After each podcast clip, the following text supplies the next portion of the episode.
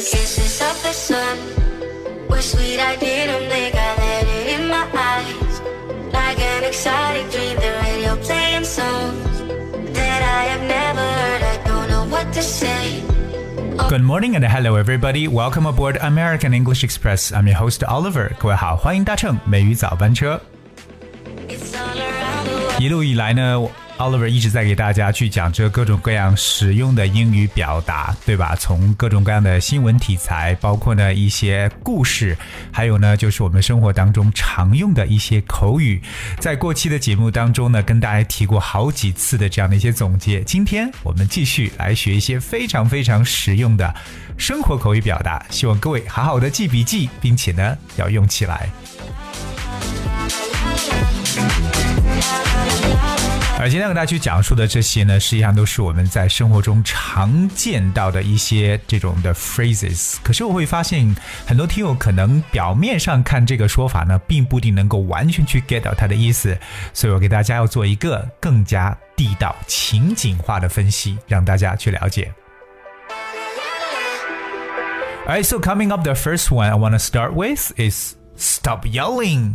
不要再嚷嚷了。OK，特别当我们可能听到别人这个在旁边大声这个大吵大叫的时候，对吧？自己又想专注做一个事情，然后只能说 Hey, stop yelling。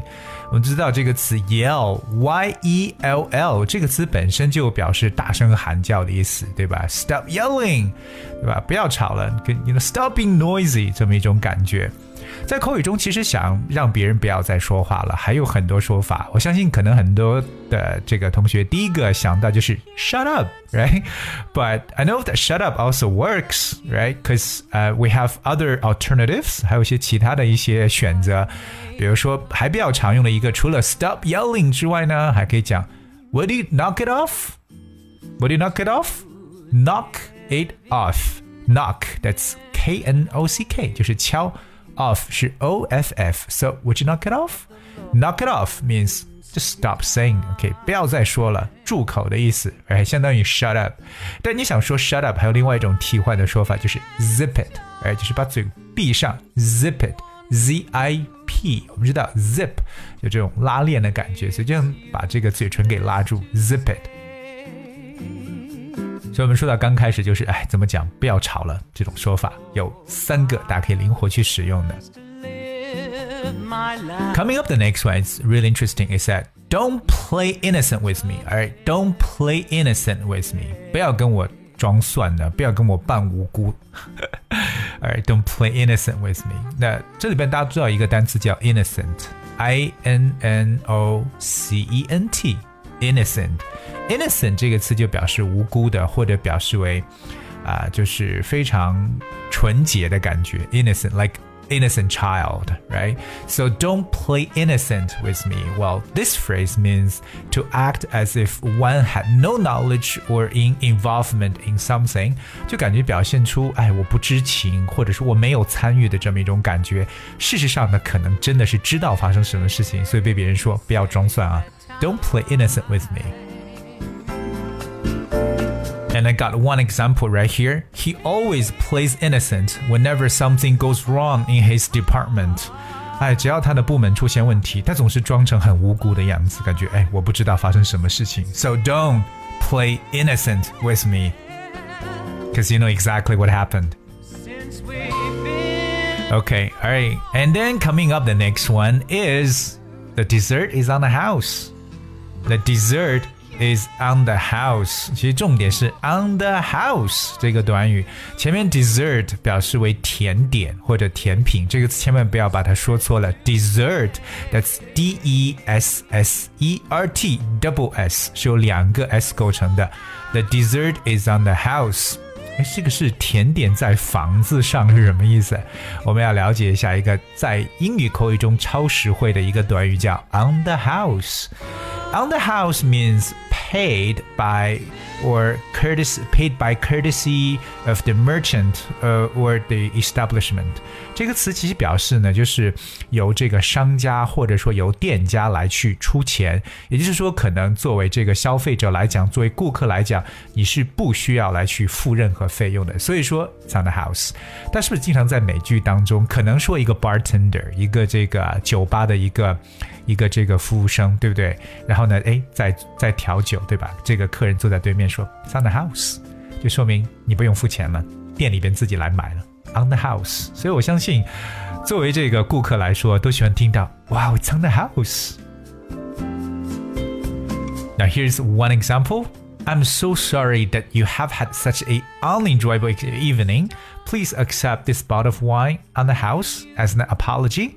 很抱歉让你度过了这么糟糕的一个夜晚，那请接受这瓶酒呢，来作为我们的道歉，当然是免费的，你不需要付钱的。So 记住，when something is on the house。it means it's for free.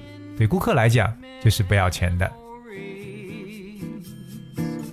Okay, all right, coming up the next one. 接下来这个也要觉得很有意思，叫 You're really a piece of work. You know that? You're really a piece of work. 其实 这句话我觉得贬义比这种褒义的会更多一点，尽管它好像是两种都可以去使用。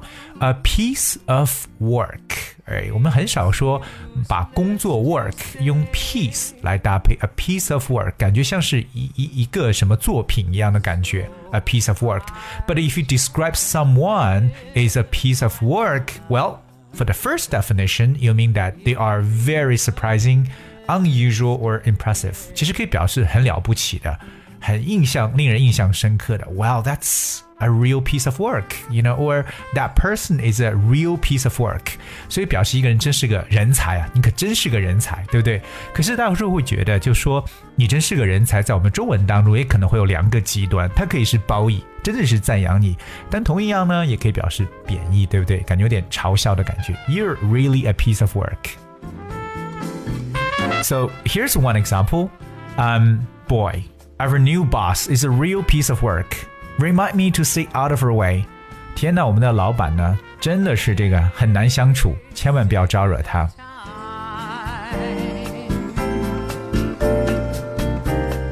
所以呢，跟大家去讲这个 a piece of work。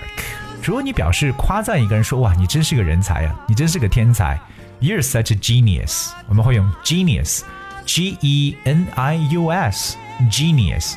Well, genius usually describes someone who has great intelligence, skill, or artistic abilities，就是感觉有天赋、有这个天资的这么一种感觉的人，genius。Alright，我们继续来看接下来这个，Don't fall for it。Alright，Don't fall for it。我们知道 这个短语叫做 fall for，fall 表示为掉下来，OK。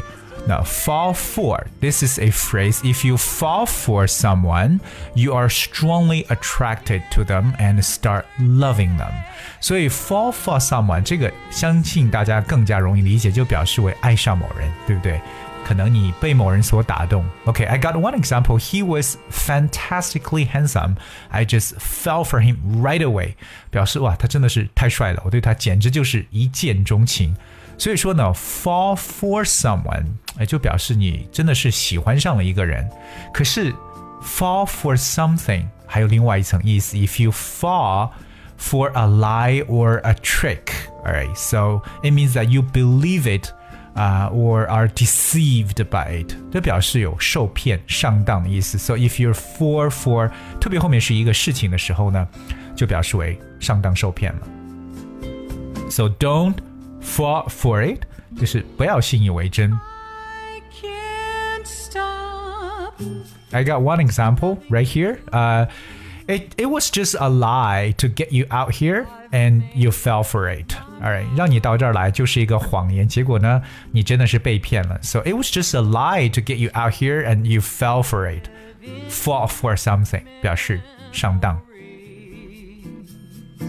Coming up, the next one is also really interesting. Called "It's Nothing Personal." Alright，这个是我们在这个英语当中特别特别常见的这么一种说法。It's nothing personal。我们都知道，personal 表示为个人的意思，对吧？So it's nothing personal means 不是针对你个人的，也就表示我不是为了针对你。OK。So I got two examples. First one, excuse us, Anna. Nothing personal, just business. Alright，抱歉的 Anna。不是针对你个人的，只是公事公办。It's nothing personal, just a business。哎，所以记住，当你想跟别人解释说这个真的不是针对你的，就说 It's nothing personal。Alright, like nothing personal, but I don't agree with your opinion。 那没有针对你的意思了，但是我不同意你的看法。It's nothing personal。所以今天跟大家来去分享的呢，就是在生活当中特别特别常用的一些比较地道的表达。我相信很多人也是学到了一些新的一些说法。当然，我希望各位不要只是让它停留在笔上，而是呢要让它真正的活用起来。So use it. As often as possible。同样呢，我想在这里想提醒一下我们所有的听众朋友，如果你想获得美语早班车所讲解内容的文字或字幕版的话，非常的容易，只需要各位搜索和关注微信公众号“美语早班车”，就可以找到所有我们往期的内容。到了十二月呢，真的是 put us in the holiday mood, especially Christmas is around this is around the corner. So today I'm gonna play a song, "Cozy Little Christmas," brought to you by Katy Perry.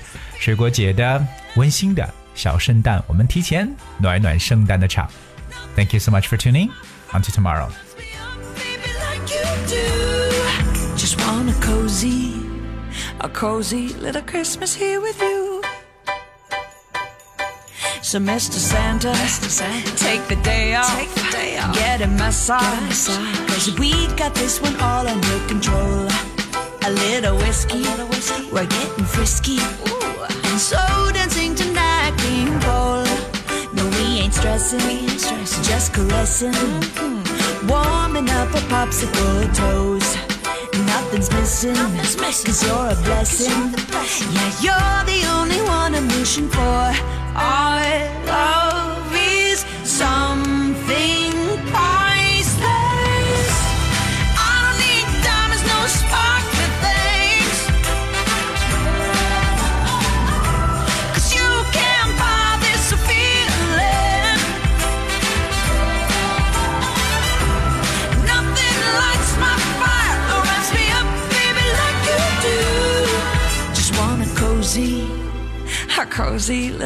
Christmas here with you.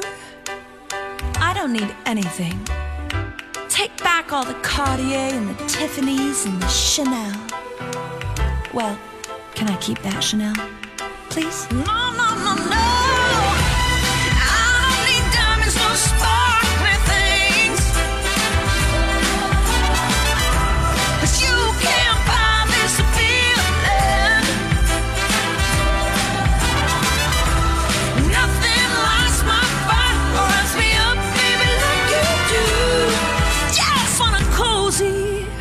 Cozy little Christmas here with you.